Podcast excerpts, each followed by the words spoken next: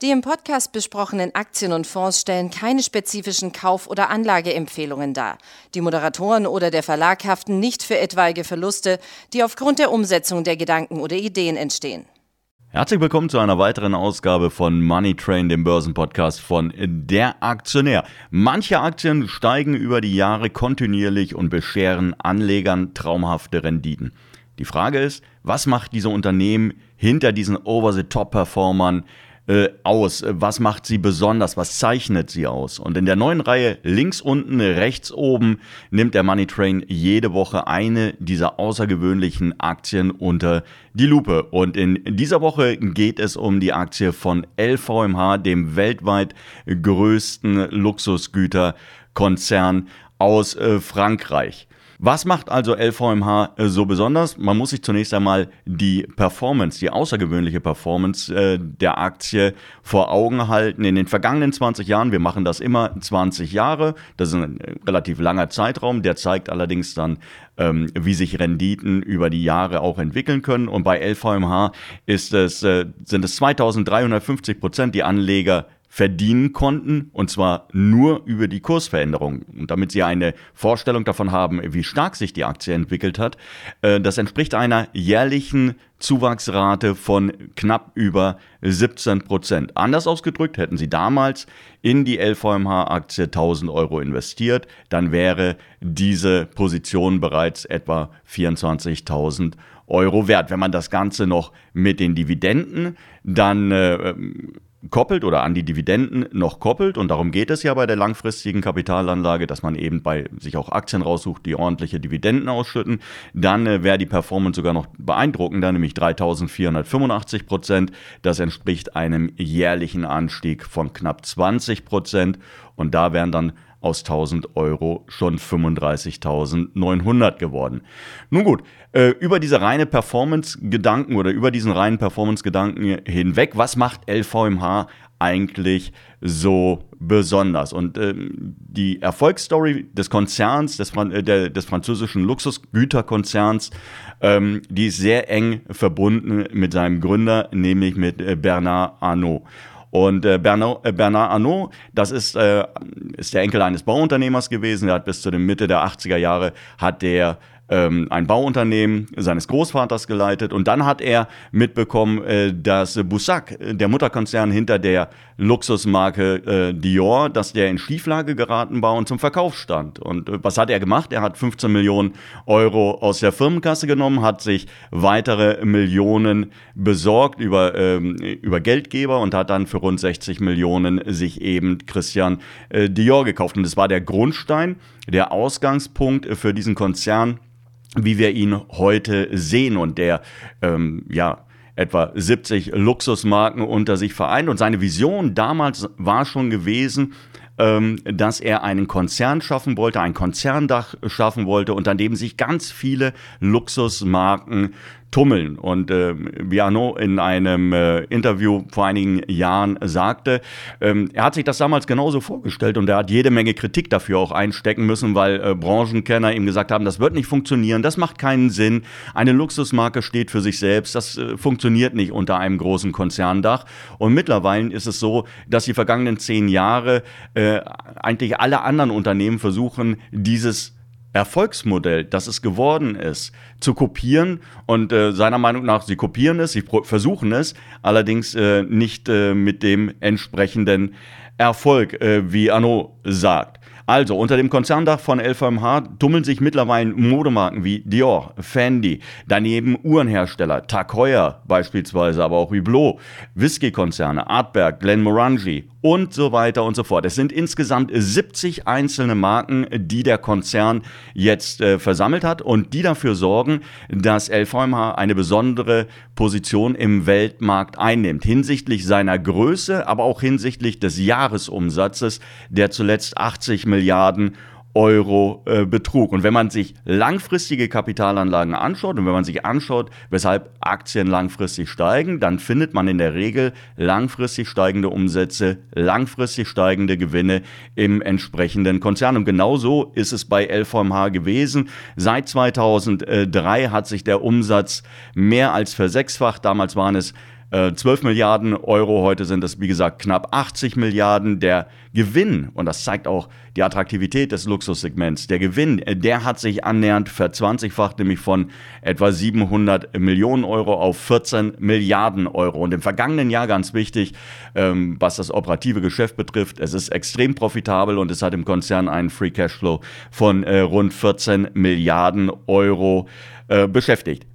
Wenn man LVMH nur so in bestimmte Zahlen gießen will, dann ist es vielleicht interessant zu wissen, dass 20 Prozent aller Umsätze, die mit Luxusgütern weltweit getätigt werden, dass 20 Prozent, also jeder fünfte Euro, in den Kassen des äh, Konzerns letztendlich landet. Die wichtigsten Märkte sind natürlich die USA. Der, die USA ist der größte einzelne Luxusgütermarkt weltweit, gefolgt von Asien ohne Japan. China ist natürlich ein ganz wichtiger Markt in den vergangenen Jahren gewesen.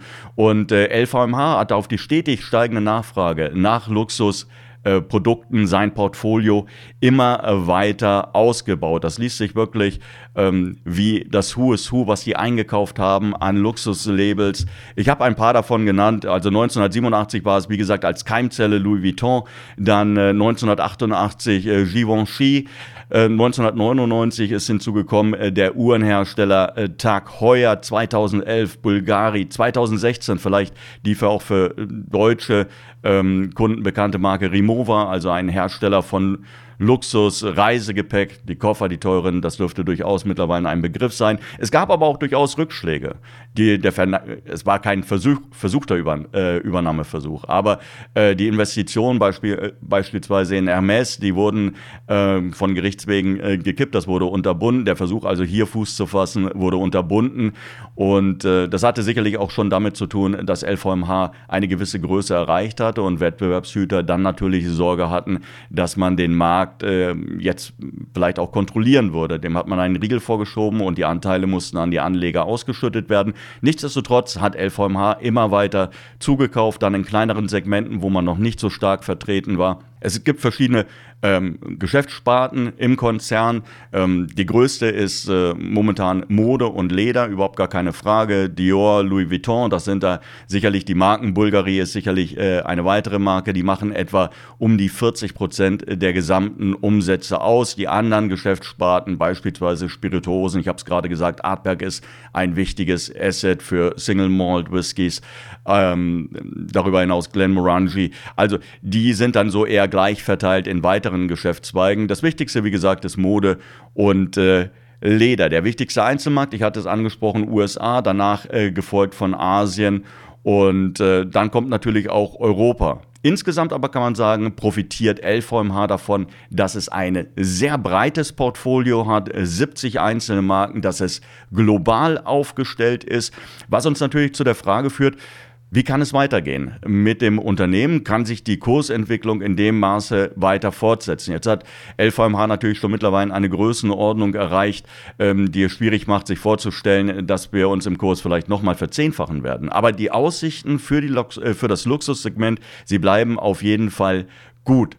Branchenexperten rechnen damit, dass wir von 2022 bis 2030 hier einen Zuwachs bei den Kundenzahlen von etwa 400 auf 500 Millionen weltweit erleben werden. Gleichzeitig einhergehend damit natürlich wird auch die Nachfrage steigen und das Marktvolumen insgesamt wird steigen, sodass man davon ausgeht, dass 2027 äh, rund 406 äh, Milliarden Dollar Marktvolumen vorhanden sein werden. Und wenn man sich jetzt den Marktanteil von LVMH hernimmt, deutlich über 20 Prozent oder jetzt deutlicher über 20 Prozent, ähm, dann sieht man schon, in welche Richtung das auch von den Jahreserlösen gehen wird.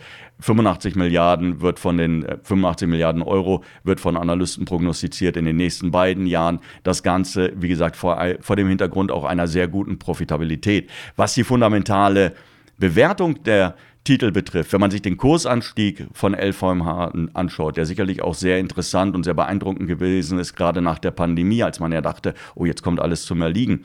Ähm, trotzdem ist die Aktie gestiegen. Sie notiert momentan in der Nähe des Rekordhochs. Und äh, man fragt sich dann natürlich, wie sieht es denn aus mit der Bewertung? Ist die Aktie vielleicht zu teuer? Ist sie selber zum Luxusgut geworden?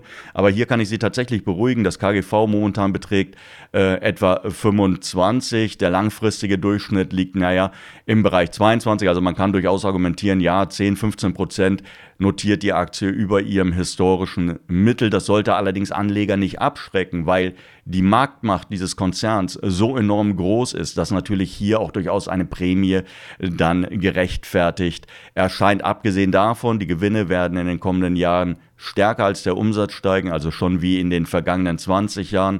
Und äh, das bringt dann äh, die Bewertung auch natürlich äh, wieder nach unten. Wenn Sie auf der Suche nach einem Langfristinvestment sind, dann sollten Sie sich immer überlegen, gibt es dieses Unternehmen morgen noch? Wird es Krisen überstehen können? Und ich glaube, wir müssen uns um das Thema LVMH und um den Unternehmer Bernard äh, Arnault müssen wir uns da keine Sorgen machen. Er wird weiterhin seine Vision nach vorne treiben. Die Vision eines großen Konzerns mit ganz vielen einzelnen Luxusmarken.